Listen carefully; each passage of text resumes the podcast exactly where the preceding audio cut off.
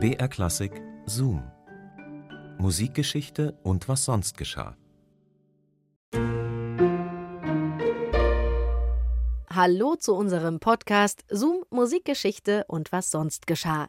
Hier bekommt ihr Anekdoten und Geschichten aus der Welt der klassischen Musik und die entdecken wir immer im Radioarchiv von BR Klassik, in dem wir auch heute wieder für euch gestöbert haben.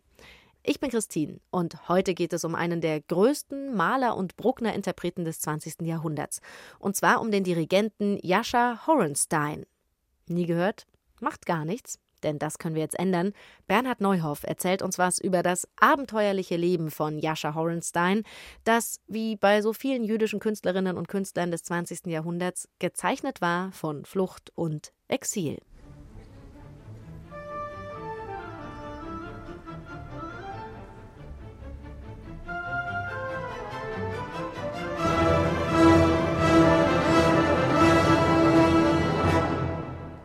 Er ist der Dämon unter den Routinierten.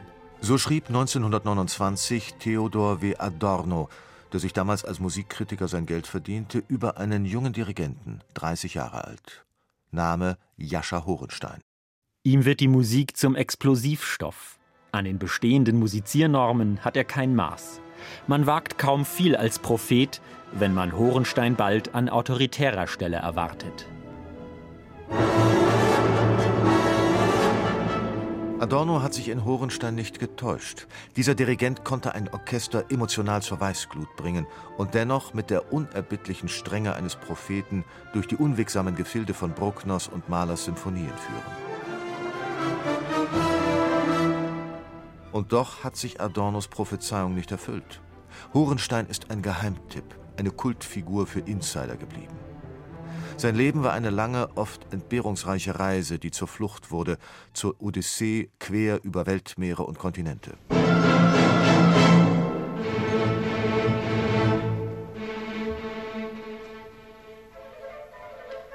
Als 13. von 16 Kindern wurde Jascha Horenstein am 6. Mai 1898 in Kiew geboren. Der Vater war ein wohlhabender jüdischer Kaufmann, die Mutter stammte aus einem alten Rabbinergeschlecht. Juden lebten unsicher unter der Herrschaft des Zaren. Pogrome waren keine Seltenheit. 1906 zieht die große Familie nach Königsberg, 1911 nach Wien. Horenstein trifft nur wenige Tage ein, nachdem Gustav Mahler gestorben ist. Ein Jahr später wird Mahlers Neunte unter Bruno Walter uraufgeführt. I was 13 years old. I never heard the name before. My pocket money did not last, so I decided to take those two concerts. I missed the world premiere of Mahler's Ninth Symphony. I regret it because the Ninth Mahler became one of my war horses and adore this piece of music. Ich war damals 13 und mir sagte der Name Mahler nichts. Und da mein Taschengeld nicht reichte, entschied ich mich für zwei andere Konzerte. Heute bin ich untröstlich, denn Mahlers Neunte ist sozusagen ein Schlachtross in meinem Repertoire. Es ist ein anbetungswürdiges Stück. Bald wird Horenstein einer der großen Vorkämpfer für Mahlers Musik. Schon bei seinem Debüt als Dirigent 1922 mit den Wiener Symphonikern dirigiert er, 24 Jahre alt, Mahlers Erster. Schallplattengeschichte schreibt er vier Jahre später mit der Weltersteinspielung von Mahlers Kindertotenliedern. In diesem Wetter, in diesem Graus, mir ich gelassen die Kinder In Berlin begegnet Horenstein seinem wichtigsten Lehrer, dem Dirigenten Wilhelm Furtwängler. Er wird sein Assistent und darf 1927 in Frankfurt für den Maestro die Proben mit den Berliner Philharmonikern leiten. Überraschend kommt Furtwängler etwas früher in den Saal. Horenstein sieht ihn und nutzt sofort die Gelegenheit, sein ganzes Können zu zeigen. When he arrived, I wanted to show off a little bit and stopped very often. And later, when I finished, the only thing that he said to me, you know, you underestimate the importance of playing through, of running through a piece. That was a very good lesson. Ich wollte ein bisschen angeben und ließ ständig unterbrechen. Später sagte Furtwängler ganz unbeeindruckt: Wissen Sie was? Sie unterschätzen, wie wichtig es ist, einfach durchspielen zu lassen. Das saß. Doch noch am gleichen Tag schickt Furtwängler einen Brief ab, in dem er Horenstein für Düsseldorf empfiehlt. 1929 wird er, nicht einmal 30 Jahre alt, Generalmusikdirektor. Ein Senkrechtstart. Ein Jahr zuvor hatte er mit den Berliner Philharmonikern eine legendäre Aufnahme gemacht, Bruckners Siebte Symphonie.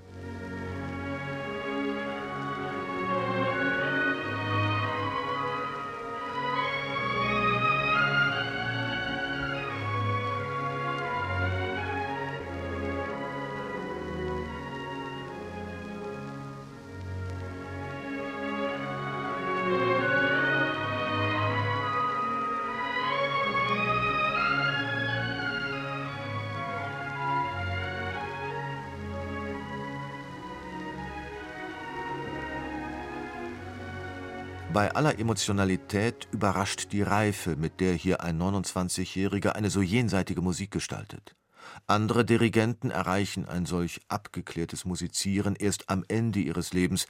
Bei Horenstein verlief die Entwicklung umgekehrt. Hier eine seiner letzten Bruckner-Einspielungen, ein Live-Mitschnitt von Bruckners Neunter. Am 2. Dezember 1970 dirigiert Horenstein, mittlerweile 72, das BBC Symphony Orchestra in London. Diese späte Bruckner-Deutung klingt völlig anders und ist mindestens ebenso faszinierend. Hochemotional, stellenweise geradezu apokalyptisch.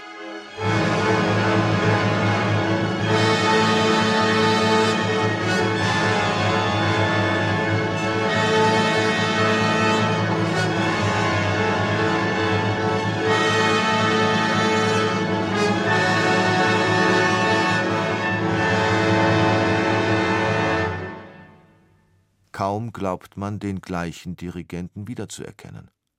Was diesen erstaunlichen Wandel ausgelöst hat? Die Schrecken der Geschichte, die in der Zeit zwischen den beiden Aufnahmen über Europa hereingebrochen waren. Exil, Zerstörung, Vernichtung. Schon vor der Machtergreifung wird Horenstein zum Opfer antisemitischer Hetze. Als er 1933 am 50. Todestag von Richard Wagner in Düsseldorf ein Festkonzert gibt, überschlägt sich die nationalistische Presse mit schmutzigen Anwürfen. Horenstein flieht. Seine Odyssee führt über Paris nach Leningrad und Moskau, nach Australien und Neuseeland, nach Jerusalem und Tel Aviv, wo er als letzter Dirigent 1938 Musik von Richard Wagner spielt, bevor sie in Palästina und später in Israel geächtet wird. Als der Krieg ausbricht, rettet er sich und seine Familie mit gefälschten honduranischen Pässen nach New York. Wenig später geht er nach Brasilien und Uruguay.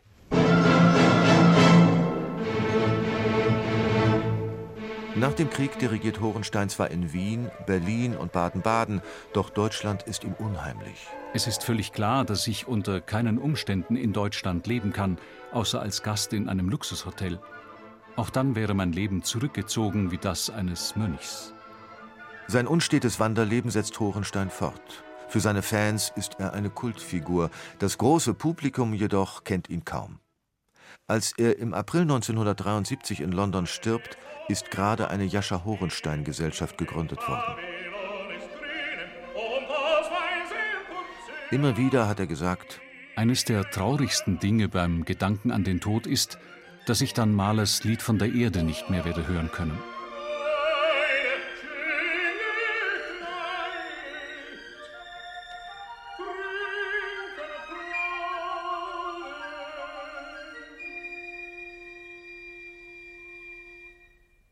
Eine Wahnsinnsgeschichte. Und immer wieder spannend, was so drinsteckt in unserer Zoom-Schatzkiste. Denn Zoom, Musikgeschichte und was sonst geschah, gibt's immer samstags neu in der ARD Audiothek und natürlich überall, wo es Podcasts gibt. Und wir würden uns total freuen, wenn ihr diesen Podcast abonniert. Und nächstes Mal, da gehen wir nochmal, ja, gute weitere 100 Jahre zurück in der Geschichte, mitten hinein in die Deutsche Revolution, in die auch Richard Wagner verwickelt war. Es ist Mitte Mai 1849. Deutschland brennt und der königliche Kapellmeister Wagner ist auf der Flucht. Er ist 37 bis 38 Jahre alt, mittler Statur, hat braunes Haar und trägt eine Brille. So zumindest steht es im Steckbrief der Dresdner Polizeideputation. Die Vorwürfe sind ernst, so ernst, dass sich der Komponist mit falschem Pass über Jena, Coburg und Lindau am Bodensee in die Schweiz absetzt, um jahrelang nicht mehr in seine Heimat zurückzukehren.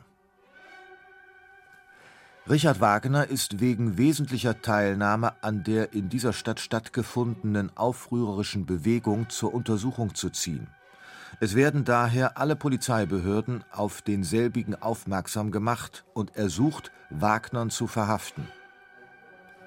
Jung Siegfried als subversives Element. War Richard Wagner, der deutscheste aller deutschen Tonsetzer, ein Terrorist? Diese Fragen, die klären wir in unserer nächsten Zoom-Folge. Bis dahin macht's gut. Eure Christine. BR Klassik präsentiert. Hallo, ich bin Anne Schönholz und ich bin Geigerin beim Sinfonieorchester des Bayerischen Rundfunks. In meinem Podcast Schönholz nehme ich Sie mit hinter die Kulissen des BRSO und zeige unser Orchesterleben von allen Seiten.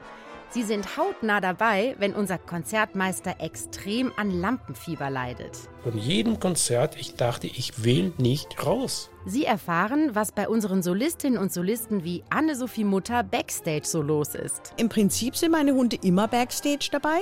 So ein paar Haare in das Stradivari drin, das ist das Geheimnis des Klanges. Und auch unser zukünftiger Chefdirigent Sir Simon Rattle steht mir per Telefon in jeder Podcast-Folge zur Seite. Have you got a question? Schönholz, der Orchesterpodcast des BRSO. Jeden Dienstag in der ARD Audiothek und überall sonst, wo es Podcasts gibt.